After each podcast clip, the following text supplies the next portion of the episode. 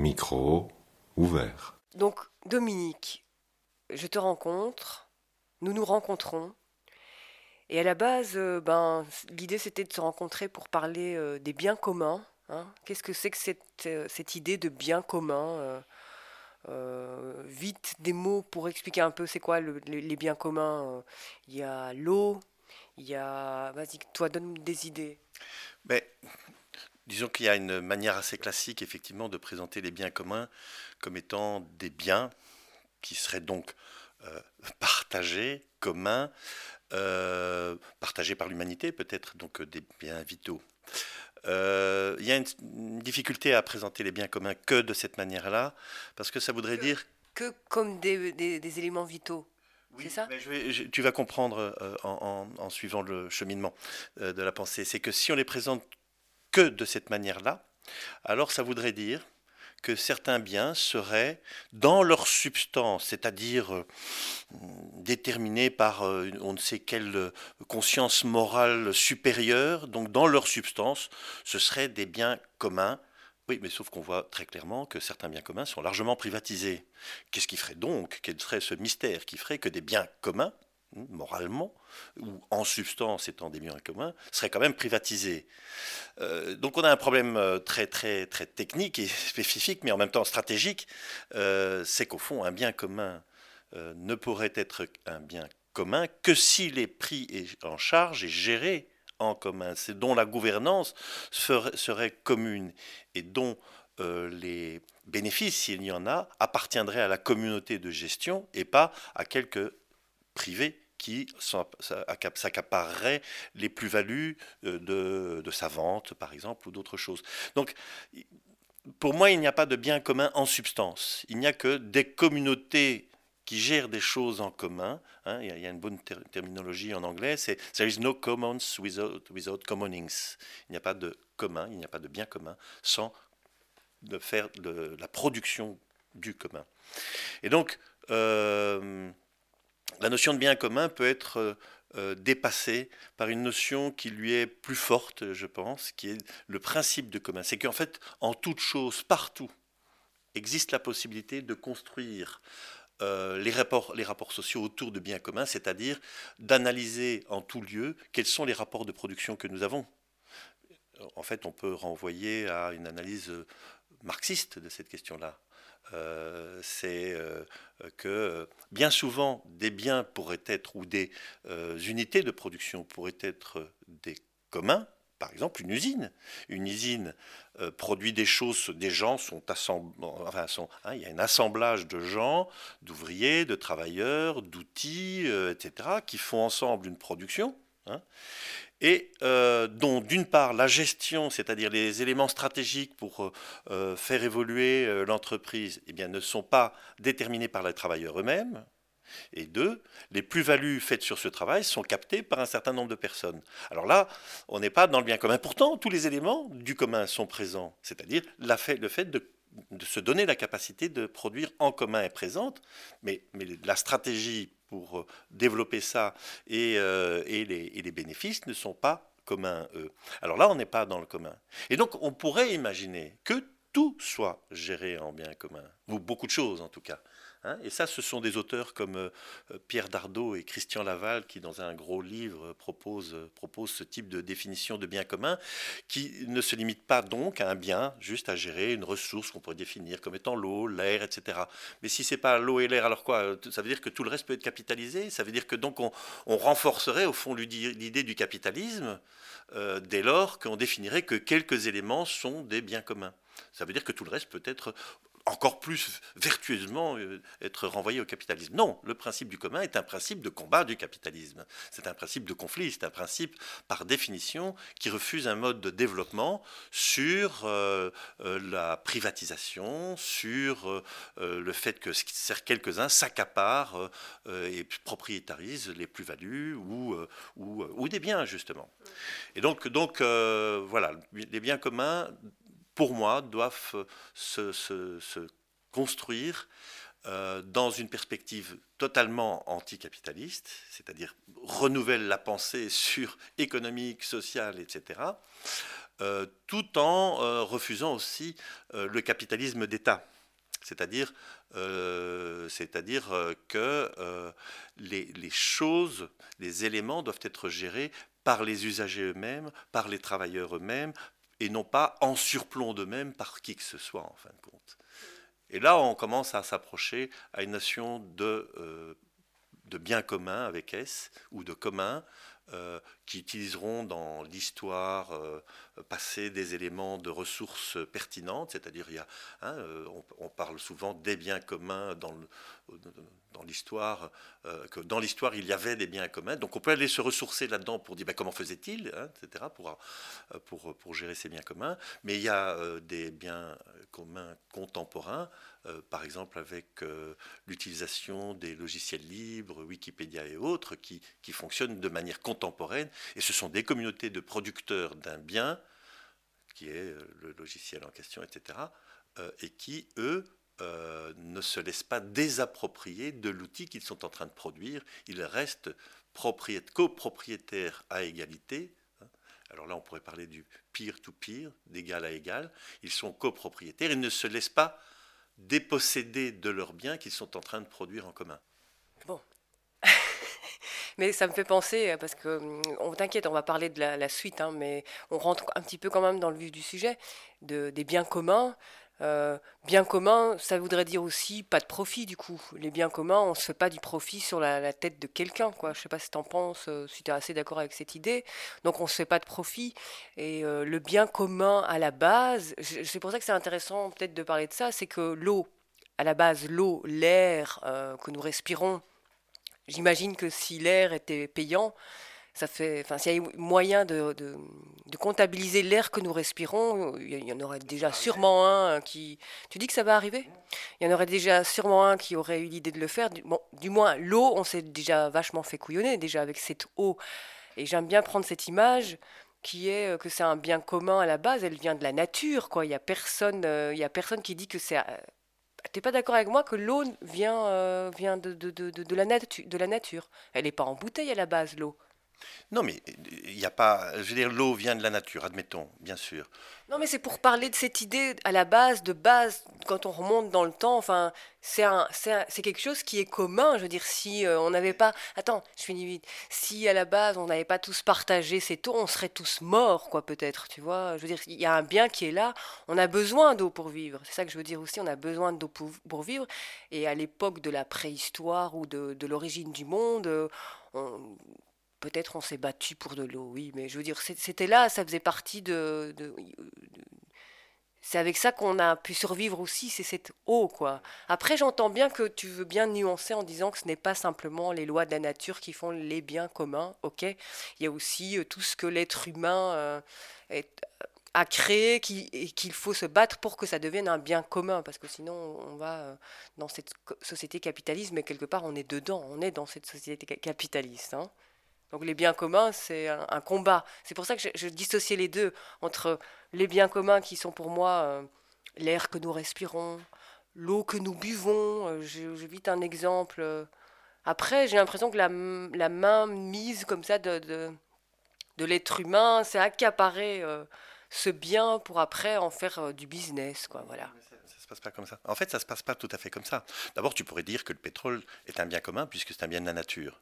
Donc, encore une fois, comment vas-tu déterminer que ce bien-là, ah, parce qu'il est plus vital que l'autre, mais l'énergie, se chauffer, c'est vital aussi.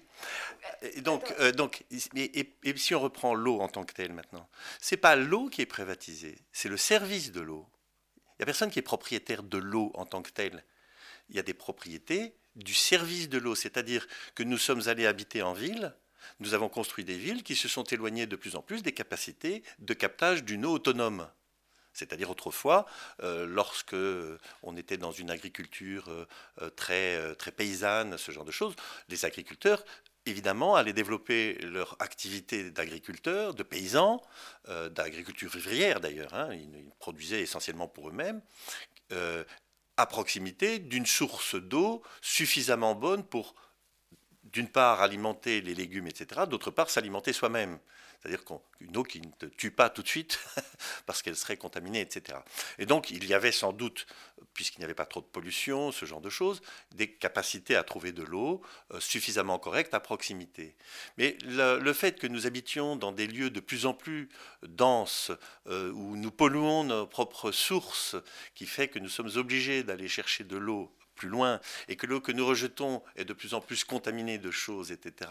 Et comme nous habitons dans une ville d'un million d'habitants, par exemple, et nous sommes nombreux à polluer les eaux sortantes, donc on est obligé d'avoir des outils euh, très très complexes et un réseau extrêmement sophistiqué de tuyauterie, etc., pour recevoir l'eau à la maison et, la rejeter. Et c'est ça que tu payes, mais c'est pas l'eau. Enfin, l'eau, l'eau, elle est, mais c'est le fait de, dépolluer l'eau pour que tu l'aies au robinet, pour te l'acheminer, c'est ça que tu payes, ainsi que de rejeter l'eau et dépolluer, c'est ça que tu payes, tu vois. Et donc, euh, euh, le fait que l'eau soit un, un, bien de la nature, etc., n'empêche pas que des gens peuvent s'accaparer le service de l'eau, qui est lui fondamental aussi, mais ce service-là est-il, enfin il est important bien entendu, puisque l'eau est un bien fondamental, mais comme le chauffage chez toi, tu es obligé de te chauffer, tout comme le fait de manger, une tomate c'est un bien naturel, fondamental aussi, euh, elle devrait être alors, tout devrait être qualifié quasiment euh, de, euh, de bien fondamental de la nature. Puisque tout est transformé, il n'y a rien qui est nature-nature, ça n'existe plus quasiment.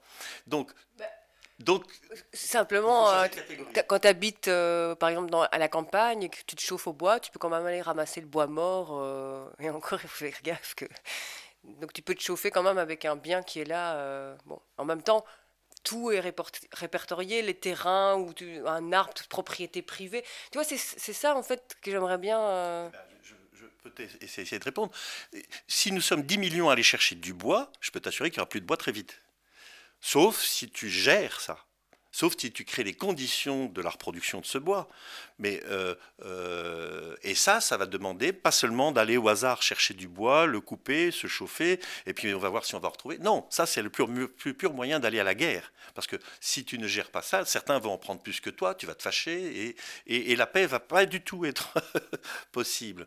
Par contre, si nous créons les conditions pour autant que le bois pourrait tous nous chauffer, les 10 millions d'habitants que nous sommes en Belgique, par exemple, hein, ou les 500 millions que nous sommes en Europe, ou les 9 milliards que nous allons bientôt être euh, sur la Terre.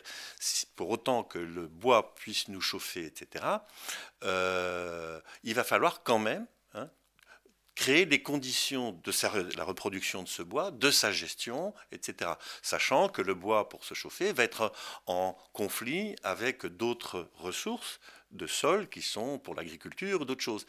Et donc des problèmes, il va y en avoir toujours, mais c'est pas la nature du bois qui va faire que tu vas t'en sortir. C'est bien parce que ce que tu auras décréé les conditions humaines de gestion de ça, parce que euh, si tu veux, mais parce que nous sommes beaucoup, parce que si nous nous laissons aller les uns et les autres, il y en aura toujours un accaparement par les plus forts Hein, donc il y aura une espèce de, de, euh, de rapport de force, et peut-être non voulu nécessairement, mais simplement parce qu'on ne se sera pas parlé pour dire, mais écoute, euh, moi je suis une femme qui habite seule, tu es plus fort que moi, tu vas prendre du bois et moi je ne vais pas pouvoir le prendre, ne serait-ce que dans le rapport homme-femme par exemple, si, si, ce genre de choses, ou euh, enfant-adulte, enfin je ne sais pas. Donc, il alors qu'il n'y aura peut-être même pas de mauvaise volonté au départ, je n'en sais même rien. On peut, même sans mauvaise volonté, il n'est pas du tout évident que nous serons bons les uns pour les autres. Par contre, il faut être donc créer quelque chose qui soit vertueux, c'est-à-dire dans lequel nous avons le sentiment qu'il peut y avoir une égalité euh, d'accès aux ressources, euh, doit se discuter, doit se parler, doit se négocier, doit se politiser. on ne peut pas le faire sans qu'il euh, qu'il n'y ait pas de rencontre. Et le bien commun est le produit de cette rencontre. Il n'y a pas de bien commun sans le produit. Ce n'est pas dans la nature de l'objet, de, euh, l'élément eau, de l'élément bois, d'être un bien commun. Elle ne sera pas un bien commun si les êtres humains ne discutent pas et ne construisent pas l'élément humain du bien commun. Très bien, j'ai suivi là. Et encore un dernier petit exemple. Après, on va aborder un peu un autre sujet euh, qui, quelque part, ça a à voir aussi avec le bien commun. Euh, comment ça se fait qu'il y a des gens qui travaillent pour le bien commun et qui se retrouvent un peu sur le, carreau, on va dire ça comme ça. Mais avant d'aborder ce sujet-là, un exemple pour qu'on comprenne bien. La lumière. Un jour, il y a un gars, ben, il n'y a pas que lui, mais c'est Edison qui trouve euh, euh, le génie de la lumière. Après, il y a d'autres gens dans l'ombre qu'on n'a pas entendu parler qui ont recherché des choses pour trouver la lumière, mais c'est Edison hop, qui, qui, se ramasse toutes les recherches et tout. Enfin, c'est lui qui a découvert, on dit, la lumière. Une fois qu'on l'a découvert, cette lumière, d'accord L'électricité, là, c'est quand même la révolution dans les chaumières, hein, ce truc-là. Pourquoi ça pourrait pas être un bien commun sans je sais pas si tu vas me suivre, hein, tu vas me dire, mais cette fille est vraiment d'une naïveté, mais tant pis, hein, j'assume. Pourquoi ce, ce, bien commun doit être privatisé? Pourquoi ce bien commun, euh, tu as une facture tous les mois, pourquoi ce serait pas... On a découvert l'électricité, génial, c'est super, tout le monde a droit à la lumière quelque part le soir, euh, pour lire, enfin voilà, pour vivre, quoi. Sans lumière, on vit dans le noir, ça va pas. Euh, pourquoi ça se passe comme ça avec euh, le fait qu'on doit payer un... Tu vas me dire de nouveau, bah, il faut payer un service, un système. Il n'y a pas besoin de mettre autant d'argent là-dedans. Est-ce que tu me suis? Je, pense que tu, fais référence là alors à tout, tout, tout, tout, tout le, développement, le développement et la naissance du capitalisme. Ça, c'est une question hyper, hyper compliquée. Euh, je pense que beaucoup de gens ont, réfléchi sur ces questions-là depuis, bien longtemps et, euh, sans doute qu'on on doit pouvoir trouver des références à, ce genre de réflexion euh, dans, les analyses marxistes, une fois encore, c'est-à-dire comment des êtres humains créent les conditions de domination de certains sur d'autres. Donc moi, je ne vais pas avoir une réponse euh, hyper, euh, hyper construite là-dessus, dans le sens où euh, je ne suis pas beaucoup plus qualifié que beaucoup de gens pour savoir qu'est-ce qui nous amène à, à ça. Mais tu es d'accord que ça pourrait être un bien commun, la lumière?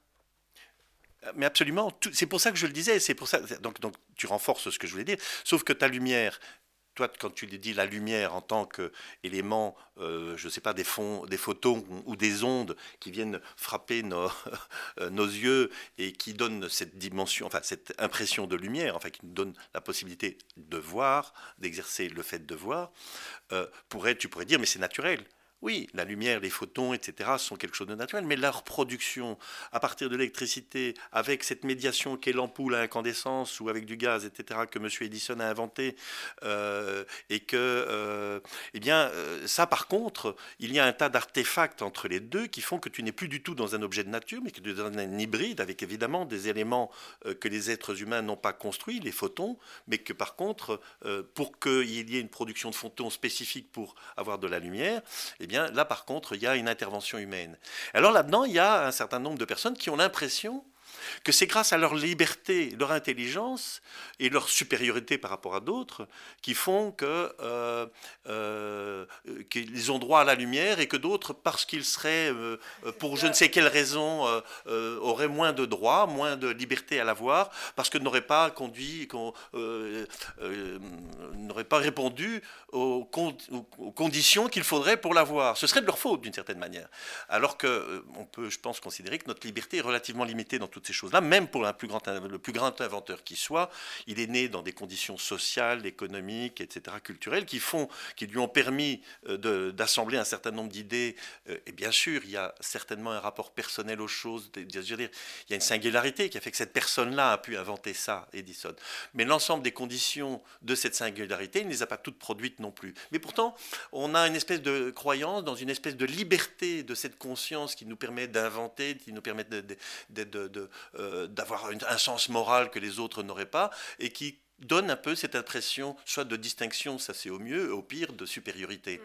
Et, et, là, je, et je crois que ça, ça, ça, arrive très très souvent, cette croyance-là. C'est une croyance euh, qui est même euh, théorisée dans le néolibéralisme. Dans, il y a tout un courant de pensée qui, qui construit sa pensée autour de ça. Il y a des courants de pensée qui déconstruisent ça, qui sont en désaccord avec ça.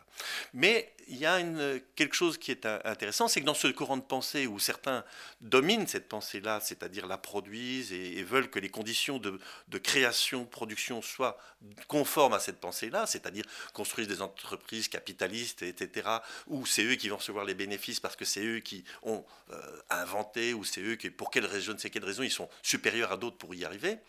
ou la chance, la bonne étoile peut-être, mais disons qu'ils n'ont aucun problème avec la production de cette inégalité. et, donc, le, mais ça, c'est une construction sociale, c'est un construit euh, et qui fonctionne pragmatiquement, puisque plein de gens croient qu'ils sont euh, du mauvais côté de l'inégalité et l'acceptent relativement. Euh, mais chacun fait sa trajectoire et sans doute chacun, dans son fort intérieur, s'imagine être dans un cheminement qui lui permet de passer de l'autre côté de l'inégalité, d'être du côté des gagnants plutôt que des côtés des perdants. Mais en fait, toutes les stratégies personnelles pour y arriver fait que on continue de produire ces formes d'inégalité. Fondamentalement, ces stratégies personnelles pour y arriver ne font que reproduire la capacité de l'inégalité, puisque par définition, il faut pouvoir euh, euh, reconnaître l'inégalité pour euh, changer de, statut. Donc on, on, continue de produire. Donc ils sont enfermés dans ce type de logique on va pas leur en vouloir, c'est une histoire comme ça. Enfin, je veux dire, mais on peut. Mais quand tu dis on, c'est qui ce on?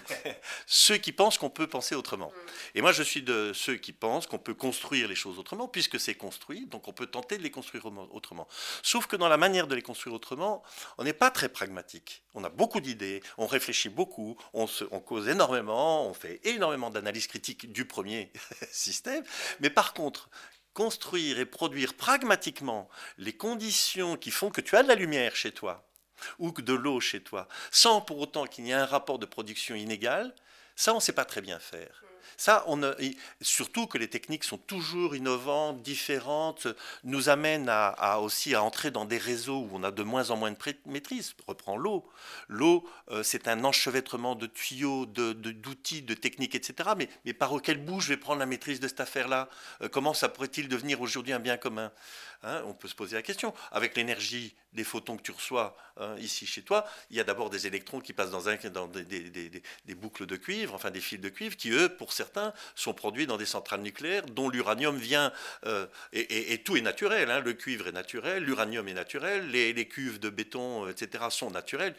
Mais et tu vois l'enchevêtrement de choses naturelles qui se suivent, mais en fait, il n'y a rien qui. tout, tout, est inconstruit, et dans lequel, toi, en tant que citoyenne, tu as perdu totalement la maîtrise, et avec le nucléaire, complètement.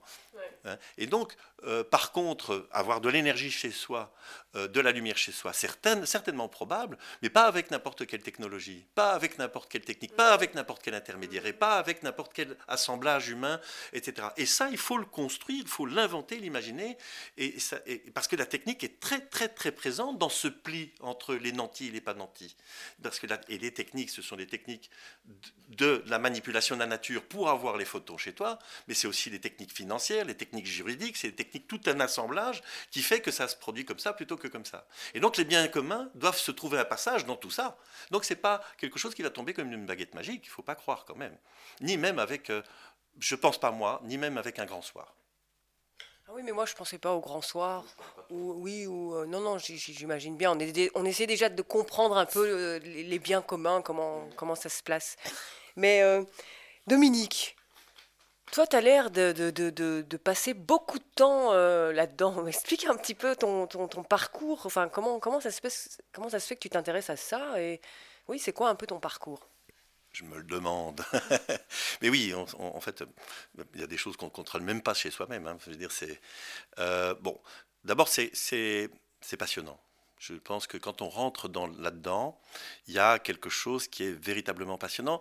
Et pour ma part, d'autant plus passionnant que j'ai un peu, l'impression que ça me permet non seulement de penser à moi, mais à, tous les autres, aux humains, etc., à, mes pères. Euh, et que donc, les solutions à trouver ne doivent pas être des solutions seulement bonnes pour moi, mais bonnes pour nous tous. Pour autant que moi, je ne vais pas rentrer dans le jeu où on veut me faire rentrer dans une démarche d'inégalité. C'est-à-dire, soit je suis du mauvais côté, soit je suis du bon côté. Et le bon côté, en fait, je, si j'y réfléchis, je ne l'aime pas. Donc, pour moi, il n'y a aucun bon côté dans le côté euh, du, euh, euh, d'une société inégalitaire. Il n'y a pas de bon côté. Donc, donc je suis tenu tenu, je suis obligé, je suis rendu à la nécessité de réfléchir à comment, comment traiter cette question, puisque je ne peux pas me retrouver dans ce système inégalitaire. Je ne peux pas. Je, n'y trouve aucun intérêt. J'ai perdu complètement le goût du pouvoir s'il devait y avoir du pouvoir, tout comme je n'ai jamais eu le goût euh, de me faire dominer par des gens que je considérais certainement incapables de me dominer, etc. Donc dans, tous les cas, euh, je me sentirais mal. Et parfois, ça m'est arrivé dans ma vie de me retrouver dans des systèmes comme ça, hein, peu importe. Euh, je crois que ça nous arrive à tous à un moment ou à un autre. Mais je crois que j'ai décidé aujourd'hui de ne plus rentrer là-dedans. Et donc, je suis tenu de co-inventer avec d'autres, avec des amis, avec des tas de gens et qui bougent partout, euh, les conditions d'une réflexion euh, sociétale qui nous permettent de penser un monde différent parce qu'il va sacrément à la merde.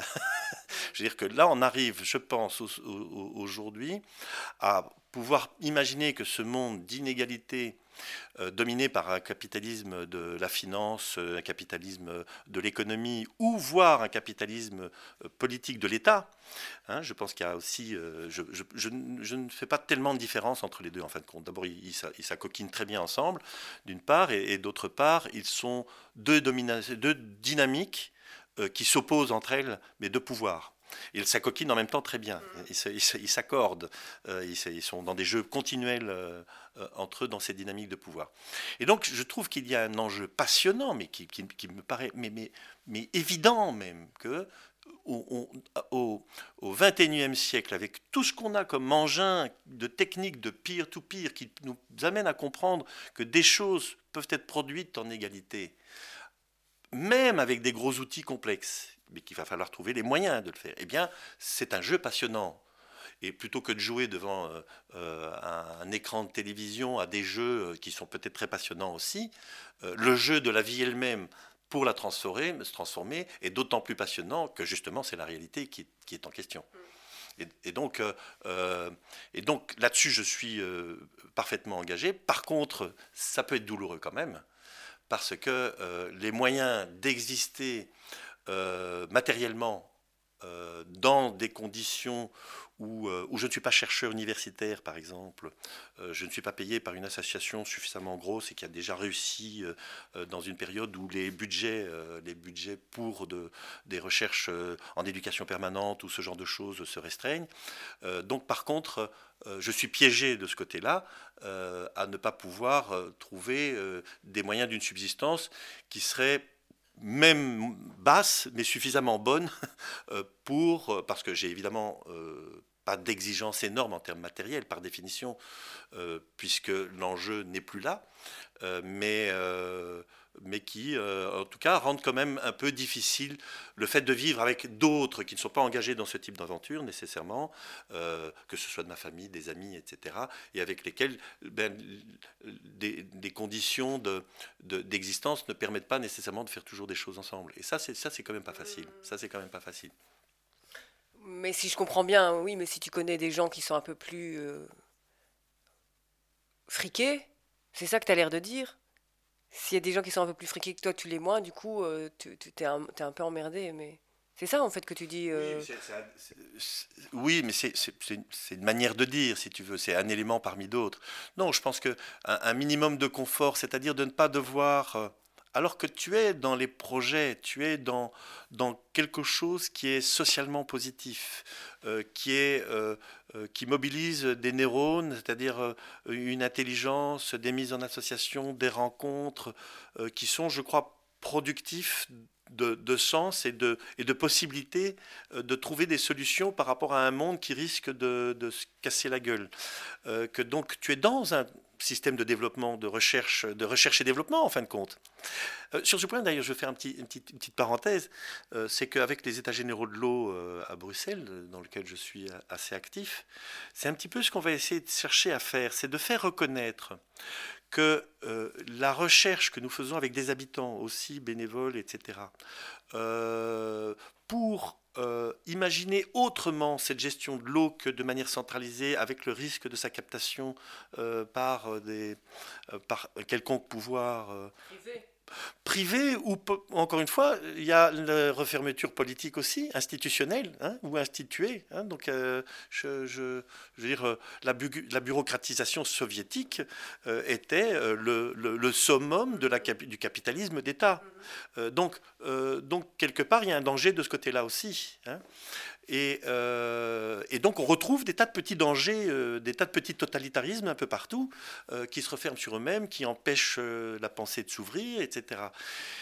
Et je pense que, alors ce sera un peu dur de l'écrire comme ça pour la gestion de l'eau à Bruxelles, mais il y a quand même une refermeture de la gestion de l'eau notamment sur, euh, euh, sur de l'institutionnel qui font que, que toi et moi, enfin que l'habitant moyen n'est pas conscient des capacités qu'il a autour de la gestion de l'eau notamment. Et donc il n'en a pas aucune, maîtrise. L'eau n'est pas un objet politique, c'est un objet technique géré par des ingénieurs et que tu payes. Voilà, c'est tout. Tu as un service de l'eau. Et, et l'eau n'est pas un objet politique. Or, tu disais toi-même que c'est un bien fondamental. Il faudrait le renvoyer dans la sphère du politique, c'est-à-dire dans la discussion tous ensemble du comment on va la gérer. Eh bien, euh, donc nous faisons une expérimentation sur la commune de Forêt avec la notion de bassin versant solidaire, etc. Je ne vais pas rentrer dans les détails, mais il, nous semble que là, on est en train d'inventer des nouvelles manières de faire qui seront moins chères dans l'avenir, qui apporteront une ville avec un meilleur, du bien-être, parce que l'eau ne sera pas que dans les tuyaux, mais elle pourra être visible dans le paysage en même temps. Elle, elle produira de la biodiversité. Euh, dans les épisodes de chaleur, elle rafraîchit. Elle peut avoir des tas de, elle peut offrir des tas de services, l'eau avec les autres éléments de la nature, si tu veux. Et, et nous sommes en train d'expérimenter ensemble ce genre de choses, avec des tas d'habitants, de comités de quartier, etc. C'est l'ensemble d'un territoire qui commence à se muer là-dedans eh bien, je pense que nous sommes dans, véritablement dans quelque chose qui est de la recherche et du développement, au même titre qu'une entreprise le ferait, mais dans un laboratoire fermé. Nous, notre laboratoire, il est à ciel ouvert et il devrait être pris en considération comme une expérimentation dans laquelle l'expertise pour la recherche est collective, elle est sociale et elle, préoccupe tout le monde. Et ça, ça devrait être une piste de financement de recherche et de développement, qui devient une recherche et développement collective, citoyenne, dans laquelle chacun pourrait retrouver euh, des éléments de financement en fonction, enfin ça c'est à négocier, ce sont les, pour que ça devienne un bien commun, eh il faut que l'ensemble de ceux qui sont impliqués le négocient, mais on peut très bien imaginer des financements là-dessus. Et, là, je pense que dès lors qu'on ferait ça, mais alors c'est un, c'est énormément de financements qui peuvent arriver. Pas seulement les financements de la culture, euh, de l'éducation permanente dans la culture, ou un petit peu de l'éducation pour faire, aller, on va faire ensemble des choses. Hein, euh, non, non, c'est au cœur même des dispositifs opérationnels, ça peut être l'énergie, ça peut être... Euh, et, je, suis convaincu qu'on peut en trouver des dizaines et des dizaines au cœur même de ce qui serait l'entreprise capitaliste, enfin de ce qu'aujourd'hui accaparé par l'entreprise capitaliste, on pourra inventer des modes de fonctionnement dont le laboratoire n'est pas enfermé et capté par quelques-uns et quelques experts qui vont te dire comment ça doit marcher, mais le laboratoire implique le nous tous. Je suis convaincu qu'on doit aller vers ce genre de piste. Mais euh, euh, c'est pas demain la veille, ça risque de prendre du temps. Mais j'ose espérer que pour la question de l'eau, on va pouvoir tenter de faire passer cette idée de, de, de, laboratoire à ciel ouvert, donc d'expérimentation euh, en même temps sociale et environnementale, technique, etc., véritablement comme une expérimentation qui a aussi une valeur économique, c'est-à-dire qui va permettre à tous euh, d'accéder à une certaine prospérité, enfin un bien-être. Un bien oui, si je comprends bien tout ça, en fait, en gros, ben oui, il faut aussi trouver euh, des pistes pour les gens qui font euh, de la recherche quoi, à ciel ouvert et pas cantonnés dans un petit laboratoire subsidié par euh, Trucmuche. Mais est-ce qu'il y a déjà eu et je comprends bien, Dominique, que, que c'est pas facile. Enfin, je vois bien, tu es fatigué. enfin, je te connais pas spécialement, mais je vois bien que tu es un peu. Un peu les boules, comme on dirait, par rapport à tout ça. Et évidemment que c'est hyper compréhensible, tout, tout, tout, tout ça. Mais Question, est-ce que est-ce qu'il y, a déjà eu un espace pour créer, j'invente un mot bidon, mais un dossier pour pouvoir demander une aide pour que tu puisses être reconnu là où euh, il y a de la reconnaissance à avoir pour le, le travail que tu fournis pour le, pour le collectif en fait? Donc, pour l'instant, je ne suis pas tout seul. Hein, euh, donc, nous sommes un collectif qui fournit un travail pour le collectif. Euh, et effectivement, avec bon, si on prend le cas des États généraux de l'eau à, Bruxelles, alors on a des financements, mais qui sont modestes et qui euh, demandent euh, énormément de temps pour aller chercher du financement pour des petits financements. Alors on a des petits bouts de financement là, etc. Et c'est épuisant. C'est épuisant. Un petit bout dans un contrat de quartier, un autre petit bout dans un autre contrat de quartier, mais, tous les petits bouts ensemble, alors qu'on est quand même plusieurs, n'amènent évidemment pas à permettre de financer, je dirais, l'équivalent d'un plein temps pour chacun. Et donc on n'espère même pas, mais même pas un mi-temps euh, parce que on redistribue aussi cet argent, parce qu'on a la conviction que c'est dans cette redistribution, c'est-à-dire dans cette ouverture euh, à, la création collective, et donc nous redistribuons, nous expérimentons avec le petit argent que nous avons la manière déjà de faire, hein, d'essayer de, euh, de, de, faire que d'autres personnes que nous soient aussi payées sur ces projets-là. mais ce que, là où nous en sommes maintenant, notamment avec le projet des bassins versants solidaires, donc un ensemble de gens travaillant autour euh, dans un territoire à une gestion renouvelée de l'eau qui ne soit pas seulement tuyauterre, les tuyaux existeront hein, encore. Euh, là, je pense qu'on pourrait peut-être pas très loin de se faire reconnaître, mais à la hauteur de l'exercice que les bassins versants solidaires représentent, c'est-à-dire beaucoup de travail, euh, parce que pour l'instant, ils sont reconnus, c'est-à-dire oui, oui, faites-les. Euh, et, récemment, on a eu une réunion, par exemple, sur forêt, euh, avec des opérateurs de l'eau, avec la, région, avec la commune, avec quelques habitants, nous-mêmes, pour euh, étudier le fait est-ce qu'il faut construire un bassin d'orage à tel endroit ou pas. et donc ça veut dire qu'on est quand même pris au sérieux on rentre dans des réunions avec des opérateurs de l'eau qui te donnent des chiffres, des mètres cubes, etc., qui essayent de justifier, qui doivent, passer par la preuve devant nous. Euh, c'est quand même pas si mal. Ça veut dire qu'on est entré déjà dans les discussions opérationnelles, mais opérationnelles, techniques, donc, dont les choix politiques doivent être faits. Parce que telle technique engage tel financement, vers, dans quelle direction hein, Plus vers des ingénieurs, telle autre technique engage des financements vers des jardiniers, vers, des, encore des ingénieurs, mais d'autres, des architectes et pourquoi pas du public. Et donc, euh, ces, choix-là, euh, eh bien, on n'est pas loin de le faire reconnaître. Cette, cette idée qu'on est en train de... Mais, mais, mais c'est épuisant, c'est un énorme travail. Mais en même temps, si on y arrive, allez, on va se donner encore un an, moi, je, me donne un an sur ce projet-là.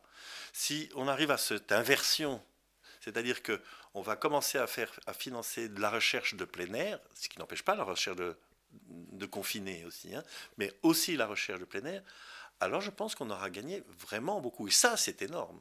Faire valoir ça, à un moment donné, dire qu'on a fait ça, et le publier, discuter, mais ça, ça devient un modèle pour, tu vois, ça peut, ça peut faire, euh, ça peut se cristalliser partout. Ça peut faire des petits, tu veux dire? C'est ça Ça peut faire des grands. On va directement faire des grands.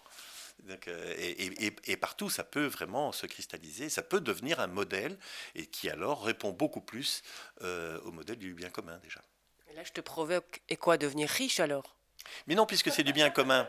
Par contre, riche de toutes nos... Euh, non, puisque l'idée est justement de, de, de, de changer de modèle, c'est-à-dire sortir du modèle du laboratoire avec les experts et les financiers autour de ça qui gagnent de l'argent pour sortir vers le laboratoire du nous tous dans lequel personne euh, ne prend une plus-value mais où il y a une redistribution ipso facto hein, des, moyens au cœur même de là où se produisent les choses. Alors que dans l'entreprise, aujourd'hui on est dans des états sociaux, c'est-à-dire euh, on a euh, la sécurité sociale, on a des choses comme ça, euh, même l'impôt au fond, hein, qui, fait que nous payons tous pour, euh, pour des routes, etc. Mais dans lequel donc on a une redistribution. Les plus riches, enfin tant qu'ils ne trichent pas, normalement, euh, et tant qu'ils ne trouvent pas des moyens euh, même d'ingénierie fiscale, parce que maintenant ça s'appelle comme ça, et donc ce serait même légal. Donc, hein, hein, euh, mais il faut être ingénieux, il faut pouvoir passer au travers des... il faut être malin, c'est tout. Mais, donc, mais dès lors que... n'entrons pas là-dedans, ne discutons pas de ces points-là. On est dans une société de redistribution. C'est-à-dire, les plus riches redistribuent une part de leur argent vers les plus pauvres. Bon. Mais ça suppose quand même qu'au départ, les plus riches aient dû concentrer, de l'argent vers les plus riches. C'est-à-dire qu'il y a d'abord production d'inégalité pour redistribuer une partie de cette inégalité. C'est pas pour la redistribution n'est pas égale à l'inégalité par définition. Ça, les riches ne voudront jamais. Donc, dès lors qu'on va créer des conditions de production dans lesquelles il n'y a pas d'abord inégalité, mais des conditions de production où l'égalité est le plus possible présente, le plus possible, on va dire, pas, je ne sais pas si on arrivera un jour totalement, mais le plus possible présente, mais que le modèle n'est pas d'abord la production d'inégalité, puis après on règle ça par une redistribution, hein, euh, bah, on est en train de créer donc une expérimentation sur un modèle qui s'oppose au modèle précédent. Et là, bah, moi, ça veut dire que moi, je serais un peu moins fatigué parce que je pourrais euh, peut-être euh, euh, me payer un cinéma plus souvent, parce que j'aime bien aller au cinéma quand même, hein, mais ou enfin d'autres choses. tu seras fier aussi de, de, de, de ce que, as, de ce que vous avez créé ensemble, etc. Quoi. Enfin, il y a une fierté aussi. Mais il y a un plaisir à ça, c'est évident. Il y a un plaisir à ça, et, et je n'ai pas besoin d'attendre l'argent pour commencer à le faire.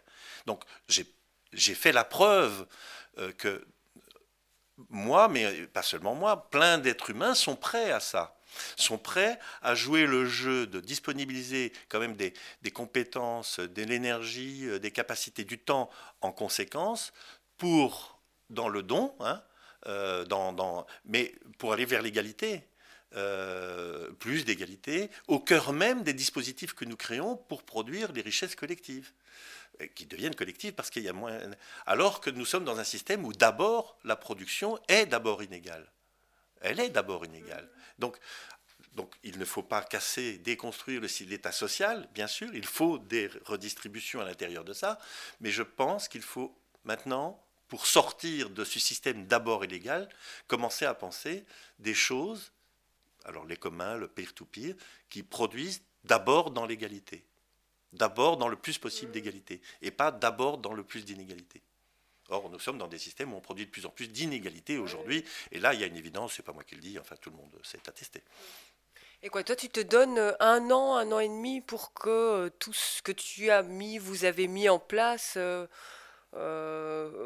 s'envole un petit peu, là, que l'étincelle prenne parce que sinon... Sur un projet en particulier, les États généraux de l'eau à Bruxelles, je donne un an pour tenter de commencer à faire la preuve qu'on peut faire autrement. ça fait quand même des années hein, qu'on travaille dessus. Mais je donne un an pour tenter de démontrer ça. Si au bout d'un an, je n'aurais rien réussi, je, dis, je, parle pour moi là, je ne parle pas pour mes camarades, mais moi, à un moment donné, avec ma fatigue que tu repères, il y a un moment donné où je dois faire un bilan personnel de tout ça, où l'impression d'avoir donné plus euh, que d'avoir reçu est une impression qui est à un moment donné difficile pour sa propre euh, identité, pour sa dignité, pour etc. Il y a un moment donné où on peut commencer à ressembler au dindon de la farce, euh, voilà. Hein, donc donc j'ai pas envie de ressembler trop au dindon de la farce. Il y a un moment donné où ça doit s'arrêter. Il faut faire le bilan.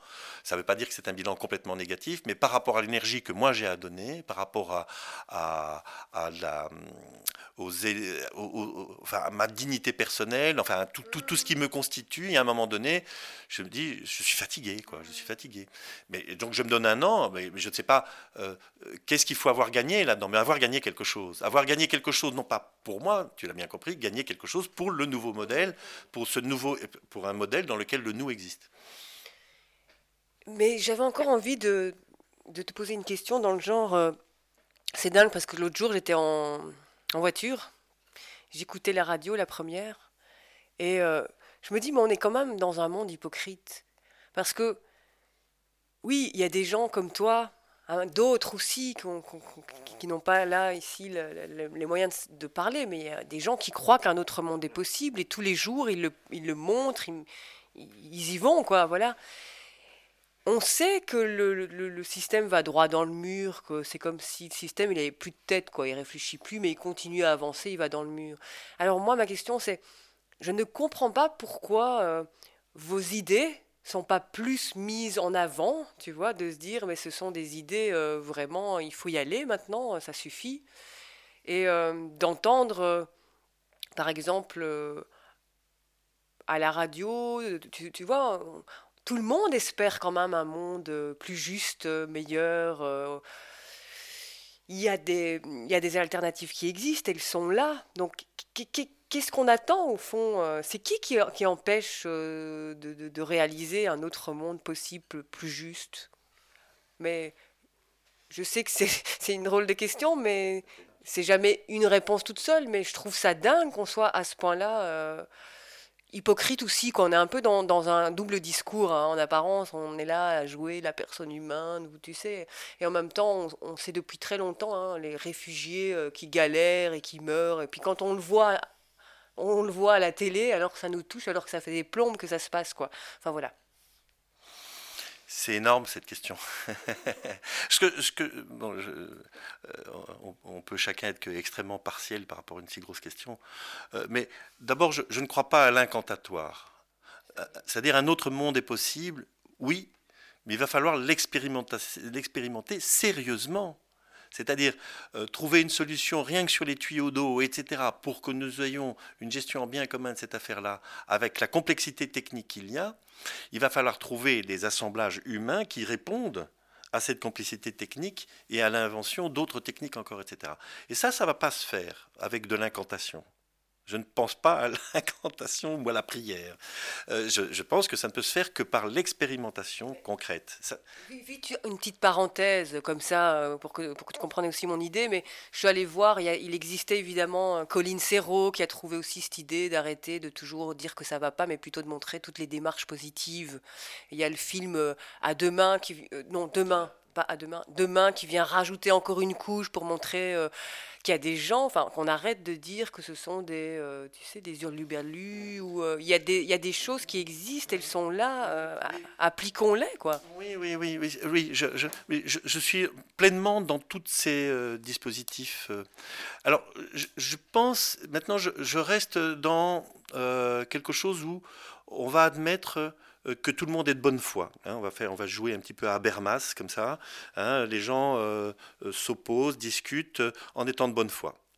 Il y a tout un tas de pans, un pan du monde où les gens ne sont pas de bonne foi, ils sont hypocrites, etc. Mais gardons ne serait-ce que l'idée que nous serions de bonne foi, hein, tous. Eh bien, même ça, ce ne serait pas facile. Même ça, ce ne serait pas facile parce que je prends l'exemple où on était avec les ingénieurs de Hydrobru et Vivaqua en train de questionner le bassin d'orage qu'ils veulent construire à grands frais. Et nous, on dit on peut modifier des éléments du paysage avec des habitants, etc., dans une cogestion, dans une participation sur les recherches de solutions. Et on a fait des modélisations hydrologiques de ça. Et les modélisations hydrologiques ne sont pas favorables pour l'instant à la production de, la, diversité des approches que nous proposons. Euh, pourquoi euh, je travaille beaucoup sur cette question de l'eau? Parce que justement, elle permet de réduire déjà un certain nombre de facteurs. Et donc, tu peux faire des calculs hydrologiques. Mais en même temps, déjà là, c'est déjà très complexe. Et donc, il faudrait pouvoir arriver à montrer qu'en changeant quelques variables, nous pourrions arriver à une bien meilleure valeur hydrologique. Et je crois que c'est très possible. Mais pour ça, il faut euh, vraiment y réfléchir, se mettre autour d'une table, voir comment financièrement ça va se faire, qu'est-ce qu'il faut juridiquement pour y arriver, comment faire que les habitants l'acceptent, etc. Donc il faut répondre à un tas de variables. Et, euh, et là encore, ce n'est pas l'incantatoire un autre monde est possible qui va faire. Il faut véritablement approcher, parler aux gens, parler aux ingénieurs, parler, etc. Et encore une fois, je dis là, pour l'instant, il n'y a, pas d'hypocrisie, il n'y a pas d'hypocrite. Simplement, les gens ne voient pas la pièce suivante qu'il faudrait pour que l'assemblage du puzzle se fonctionne. Il faut l'inventer. La pièce n'existe pas nécessairement encore, et ensemble, on va essayer de la trouver. Donc, il faut qu'on se mette en disposition pour ça. Et on serait tous de bonne foi que je crois qu'on va y arriver. Je crois qu'on peut y arriver. Mais en même temps, il y a encore autre chose, c'est qu'il y a plein de gens qui ne sont pas de bonne foi. il y a des tas d'hypocrites. Parce qu'il y a des intérêts, évidemment. Parce qu'il y a des intérêts économiques, il y a des intérêts, mais aussi politiques, c'est-à-dire d'enjeux de, de gloriole. De, oui, mais au bout du bout, on est quand même dans l'économique à fond. Hein. C'est quand même ça qui domine. On peut. Hein moi, je ne crois pas à une chose unique, euh, mais l'économie, je le mets en plein dedans, mais ça peut être aussi euh, euh, des formes de distinction culturelle et symbolique, des, des, éléments symboliques qui, font que tu n'as même pas plus d'argent, mais tu es quand même plus chef que l'autre. Quoi. Je veux dire, je pense qu'il y a plein de choses qui, qui jouent et on, est fait d'un... Mais donc, limitons à l'économique, admettons, prenons la variable économique. Oui, évidemment, il y a des intérêts gigantesques. Pourquoi? Et alors, même à l'intérieur de ça, prenons l'intérêt. Eh bien, à l'intérieur de cet intérêt économique, il n'y a pas pas que de la mauvaise foi, de l'hypocrisie, etc. Il y a aussi des gens de bonne foi. Ils ont acheté des machines-outils parce qu'ils avaient prévu des plans pour construire autant de volumes de béton, etc. Et donc, ils ont fait des planifications à 10 ans et leurs machines, ils doivent les rentabiliser sur 10 ans. Donc, on reste toujours même dans l'objectif, enfin dans le, dans le rationnel, etc. On reste dans quelque chose qui n'est même pas encore... Euh, mais donc, il y a des intérêts qui ne sont pas directement en jeu, qui, qui vont impacter, Et on reste pourtant dans du, de l'acceptable.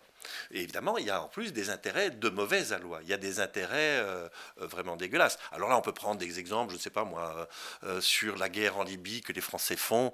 Hein, bien sûr, avec Bernard-Henri Lévy, qui, avec le, point levé, dira Allons sauver les démocrates de Libye, et, etc. Et hop, les avions français arrivent, hein, les beaux rafales, ils viennent péter tout ça, Kadhafi est mort. Oui, sauf que admettons que Bernard-Henri Lévy soit de bonne foi. Mais les Français, les Français qui viennent, eux, ils ont des intérêts euh, parce que notre Kadhafi, lui aussi, il a des intérêts. Il voulait commencer à réduire la puissance des Français en, en, Afrique de l'Ouest. Euh, Kadhafi, euh, il y a du pétrole là-bas. Euh, il y a de l'uranium à Arlit, c'est pas très loin de la, de Libye, et, etc. Et donc il y a plein Et puis en, faisant, en faisant manœuvrer leurs avions et leurs, porte-avions, les Français, qu'est-ce qu'ils font? Ils vont pouvoir vendre au Qatar des avions qui ont démontré leur capacité à détruire des cibles, parce que jusque-là, ils n'avaient pas réussi. Donc ils ont eu leur bonne petite guerre pour faire la démonstration que leur avion fonctionnait, etc. Et donc admettons même que Bernard-Henri Lévy soit de bonne foi, il s'est fait dépasser par des gens qui ne sont pas lui et qui avaient bien d'autres intérêts. Et qu'est-ce que voient euh, ceux qui ramassent les bombes et ceux qui sont. Euh, eh ben, c'est pas seulement Bernard-Henri Lévy qui vient sauver euh, les Libyens démocrates, c'est, c'est, c'est le foutoir que ça fout. Et, et, prenons la guerre en Irak, si on reste un peu dans cette région-là, qui est vraiment un, des merdiers du monde qui nous fout la merde dans, hein, partout, mais qui est une concentration du merdier du monde, avec, etc. Et de toutes les mauvaises soins, de toutes les hypocrisies.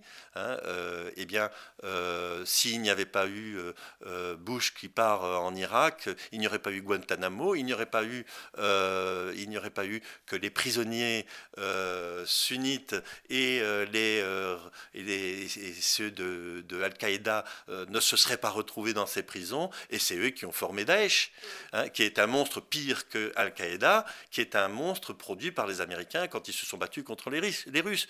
Donc on voit le merdier dans lequel on est, et oui, l'hypocrisie, elle est partout bien sûr. Elle est tout le temps partout et elle n'est même pas que dans les grandes choses, elle est sans doute autour de nous euh, quand on dit qu'il n'y a plus de RER e et puis qu'il y en a le lendemain. Et puis, donc, donc j'ai fait des raisonnements en enlevant tout ça.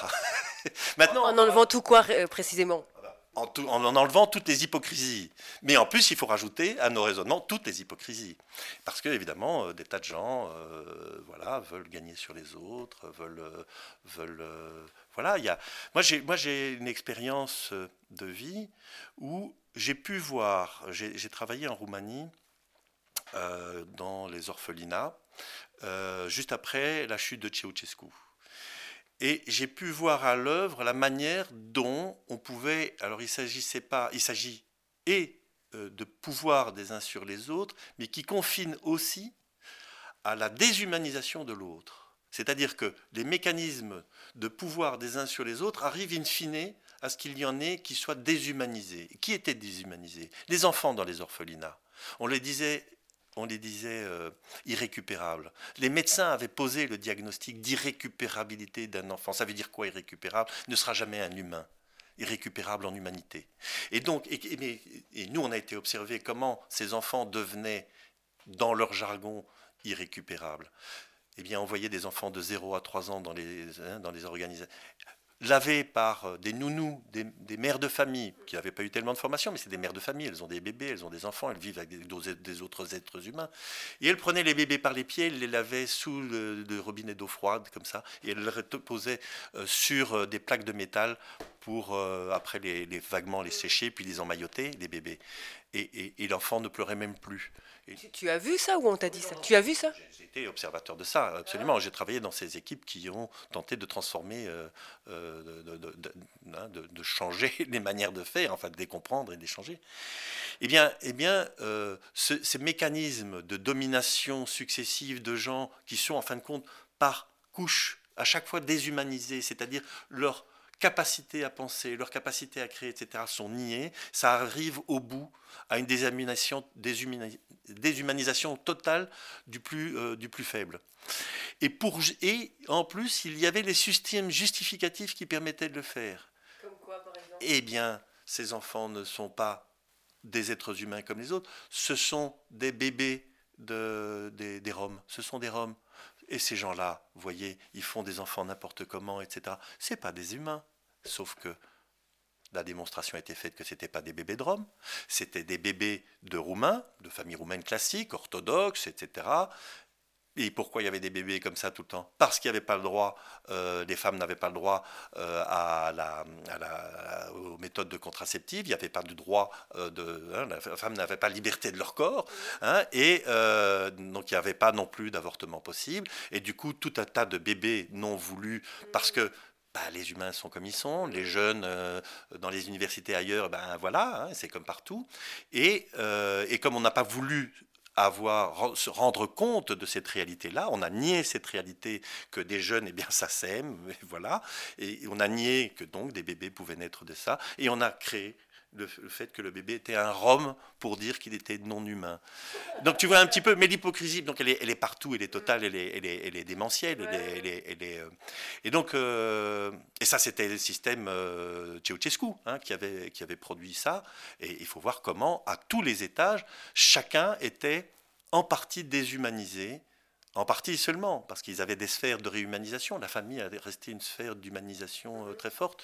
Euh, je pense que la religion, malgré le fait qu'on l'ait euh, rendue non visible, était une sphère d'humanisation possible. Il y avait d'autres lieux, mais d'une manière générale, le système, lui, qui était vraiment dominant jusque dans, enfin, partout, avait déshumanisé tout le temps. Tout le monde était écrabouillé par, par la sphère du dessus qui, qui, lui imposait un tas de choses. Et donc, oui, l'hypocrisie, dans le système capitaliste, on retrouve ça dans les entreprises. Je pense que les gens qui sont en burn-out aujourd'hui sont dans des systèmes de ce type-là, pas aussi totalitaires que le système Ceausescu, mais euh, dans un capitalisme économique qui va nous amener de plus en plus vers ça. Euh, et qui va nous amener à des, choses aussi terribles que ce qu'on a, a vu dans des systèmes soviétiques, enfin d'inspiration soviétique. Ça fait peur, dit euh, Dominique. Hein, bon, et, en même temps, comment tu combines un peu les mots de la fin, là, parce qu'on arrive à la fin, comment est-ce que tu combines alors ce système vraiment c'est même pas le chaos que, tu viens de raconter, c'est horrible. c'est l'horreur, quoi. Avec des alternatives comme tu mets en place euh, pour, euh, pour fonctionner à plusieurs dans un équilibre plus juste, etc. Euh, waouh, c'est tout. C'est tout. Mais il n'y a pas de souci, hein, je crois. c'est tout horrible.